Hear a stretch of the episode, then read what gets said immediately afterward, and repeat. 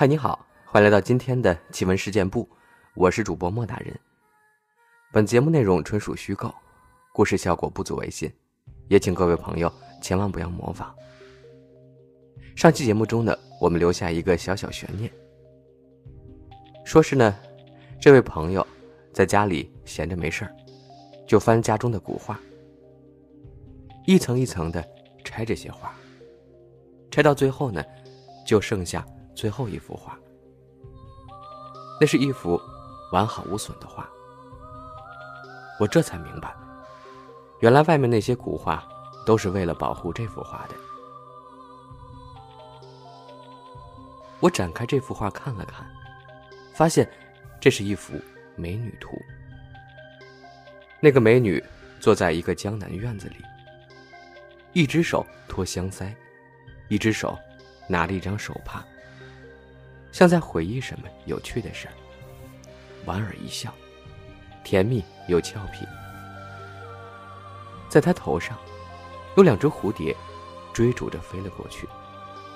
外面一只桃花，更显得春意盎然。这其实是一幅很普通的古画，画技没有多好，甚至都没有署名，很像画家随手画的一幅美人春景图。我不知道祖上为何把它封在墙里，甚至用许多名画包裹着它。我就随手给它挂在了墙上。当时家徒四壁，也没什么好欣赏的，我就每天坐在那儿，看着这幅画。看着看着，就觉得那姑娘仿佛活了。她对着我笑，对着我说话。我就也和他说话。后来家里人看我不对劲儿，就把这幅画藏了起来，不准我再看了。我看不到画，就大病了一场，躺在床上说梦话。父亲连夜出去请医生，母亲在那儿陪着我。迷迷糊糊中，我就听见一阵银铃般的笑声，从外面传了过来。我要睁眼，就感觉有人轻轻按在我的头上，让我躺好，不要乱动。然后一阵香气传来，有人用手帕轻轻擦拭我额头上的汗水。我闭着眼，看不见他，但是能清晰的感觉到，就是他。我忍不住伸手去抓他，结果碰倒了水杯。水杯啪一下掉在地上，咣当一声响。我母亲惊醒了，过来看看我，说：“哎，这是谁的手帕？”我猛然醒来，挣扎着坐起来，发现床头多了一条手帕，一条古色古香的丝巾手帕。我将它死死攥在手中，这条丝巾。我认 Mom deserves the best, and there's no better place to shop for Mother's Day than Whole Foods Market. They're your destination for unbeatable savings, from premium gifts to show-stopping flowers and irresistible desserts. Start by saving 33% with Prime on all body care and candles. Then get a 15-stem bunch of tulips for just $9.99 each with Prime. Round out Mom's menu with festive rosé, irresistible berry chantilly cake, and more special treats. Come celebrate Mother's Day at Whole Foods Market 是那幅画里，姑娘一只手托腮，另一只手正拿着这条丝巾。那幅画我看了几百遍，任何一点细节我都记得清清楚楚，就是这幅丝巾。第二天，我挣扎着起来，以死相逼，让家里人重新拿了那幅画，我就发现。画中的人没有丝巾了。是的，这条丝巾他留给了我。他又怎么还会有呢？后来，我找了一个研究古代事物的专家，鉴定了一下这条丝巾。那个专家说，这条丝巾的样式是典型的明朝汉金风格。它的名字。应该叫做“银红凌霄江崖海水嵌八宝汗巾儿”。在《金瓶梅》里还提到过，李瓶儿就戴的这个汗巾，但是他反复鉴定也不敢确认，因为明朝的丝织品几乎不可能保存到现在，更不要说这块丝巾还很新。但是仪器检测的结果，它又的确是明朝时期的。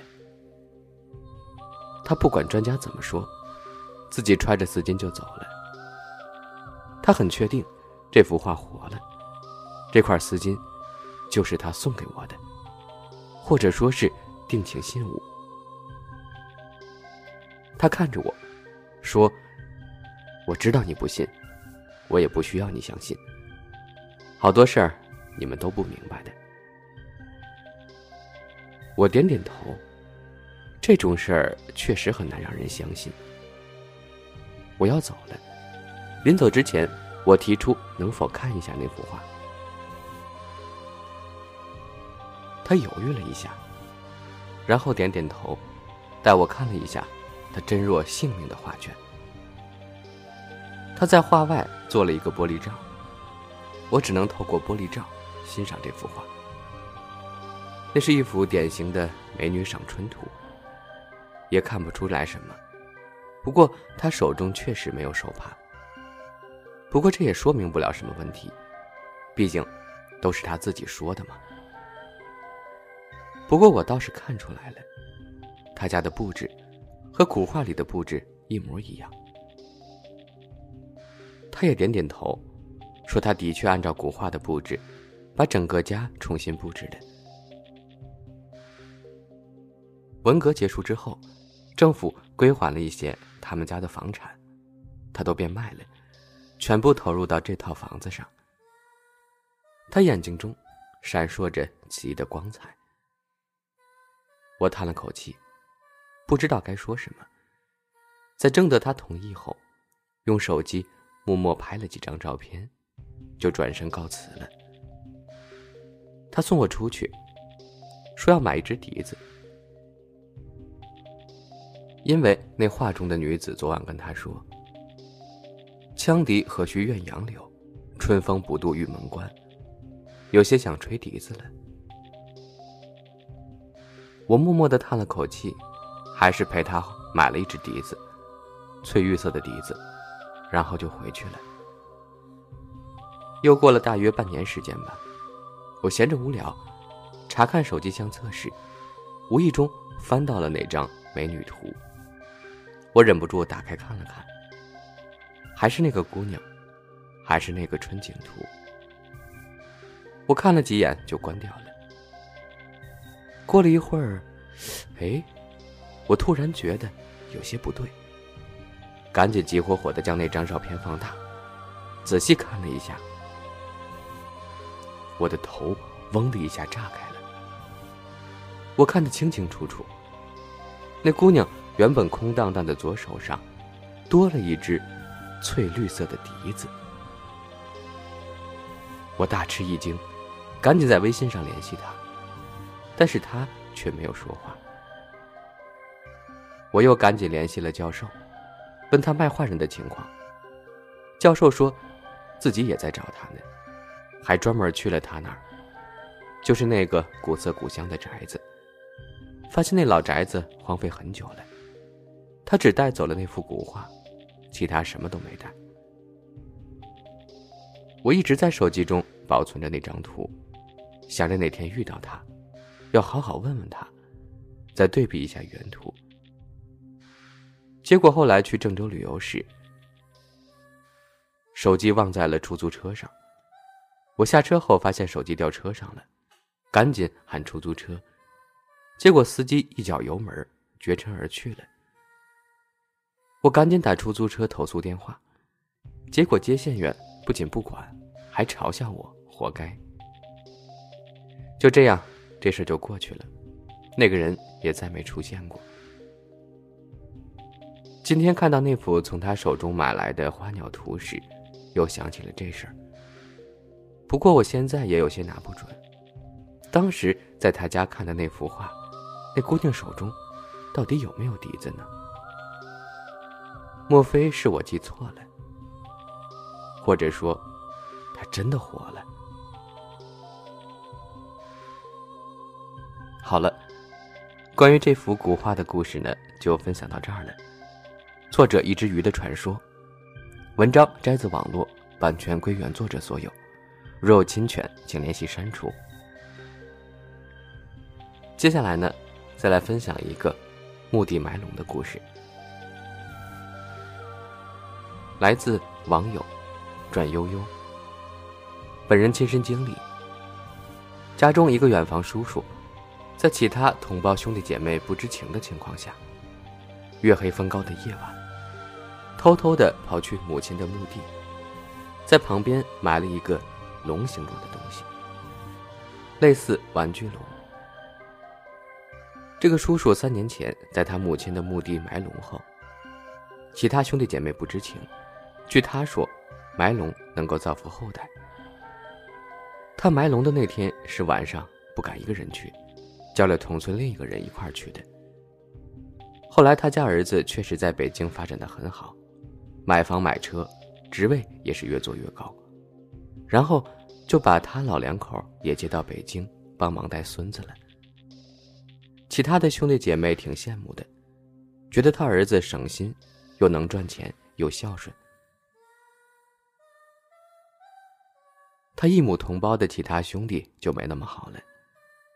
他大哥才六十岁，刚刚退休，突发脑溢血死亡。前面没任何症状，家里人接受不了。尤其是他大哥俩孩子，刚参加工作不久，还没来得及跟父母享受家庭乐趣，父亲就突然离世了。这个叔叔的三弟也挺惨的，肺癌比较严重，积极治疗中，身体状况不乐观，可能也活不了太久。这位叔叔的四弟，以前做生意，生意很好，最近两三年怎么做都赚不到钱。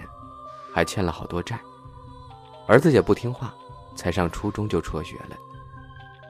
他四弟的儿子还一直闹头痛病，去了好多家医院检查，都说没事儿。不得已，四叔找了一个会看事儿的仙家。仙家掐指一算，说你母亲墓旁埋了条龙，对你们兄弟可不好。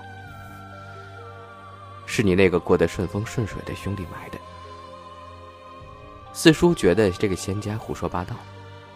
又过了几个月，四叔儿子还闹头痛，他不得已又找了这位仙家看。仙家又说，就是你母亲墓地的龙给闹的。四叔好几十年不在农村老家了，一直在外做生意。听了仙家的话，就跑回村子里打听，找了跟埋龙叔叔关系好的几个人打听。这天底下没有不透风的墙，村里更是没有。一打听，还真有信儿。那天夜里跟二叔一起埋龙的人，就告诉了四叔，说二叔在三年前，经一风水大师点化，于一个晚上埋了个龙，是铁制成的龙，说是能保佑后代财源广进。打听到仙家说的话是真的后。四叔又去找仙家了，问他老人家该怎么化解。仙家告诉四叔：“什么也别做，等到清明节找个合适的时间，把它挖出来。”四叔打算悄悄挖出来，也不会告诉二叔。二叔埋龙时也没有告诉其他兄弟。现在还没挖，就这两天了，我在打听进展情况。埋的龙是不是铁制的还不太清楚，因为还没挖出来。跟二叔一起埋龙的人阿壮，说挺沉的，摸着像是铁的。因为天太黑了，农村墓地里伸手不见五指，啥也看不清。阿壮说，当时太害怕了，也不敢说话呀。挖了一尺多深吧，埋进去，俩人就慌慌张张的走了。我觉得这事儿很邪门。为啥二叔埋龙，二叔家儿子就越来越好，其他兄弟要么身体很差，要么财运很差。不知道这是风水里的什么大法？难道二叔埋龙后吸了其他兄弟的好运势吗？把好运都聚集在他们一家身上了，真是挺邪性的一件事儿。好了，由于时间关系呢，我们今天的节目就分享到这儿了。